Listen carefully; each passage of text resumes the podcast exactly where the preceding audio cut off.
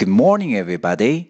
This is David speaking. 大家好，我是 Dave 老师，欢迎来到乐成红恩线上口语团 A 组，Day two hundred and seventy. Here we go.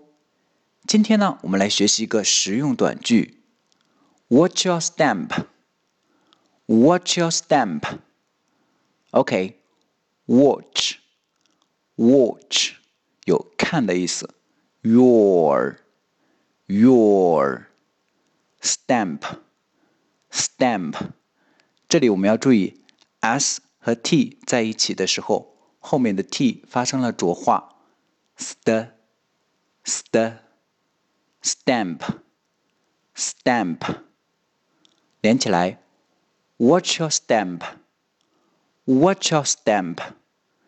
这个句子呢，我们可以用来提醒身边的人，当心脚下。你收到了吗？